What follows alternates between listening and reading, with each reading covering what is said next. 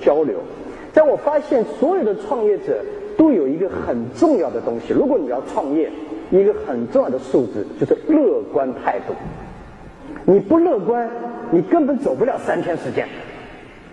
所以本质上我并不知道自己是那么乐观的。啊，我本质上这以前从小到大，反正都是失败，我也就习惯，习惯以后变成很乐观了。我觉得又失败，去应聘，反正应聘失败，我回来觉得很好。后来我跟我同事做销售，阿里巴巴最早的九五年我们创业叫中国黄页，后来到了阿里巴巴的时候创业九九年，九九年你要想给中国企业去做电子商务，几乎是不可能的。所以我给我同事一个经验。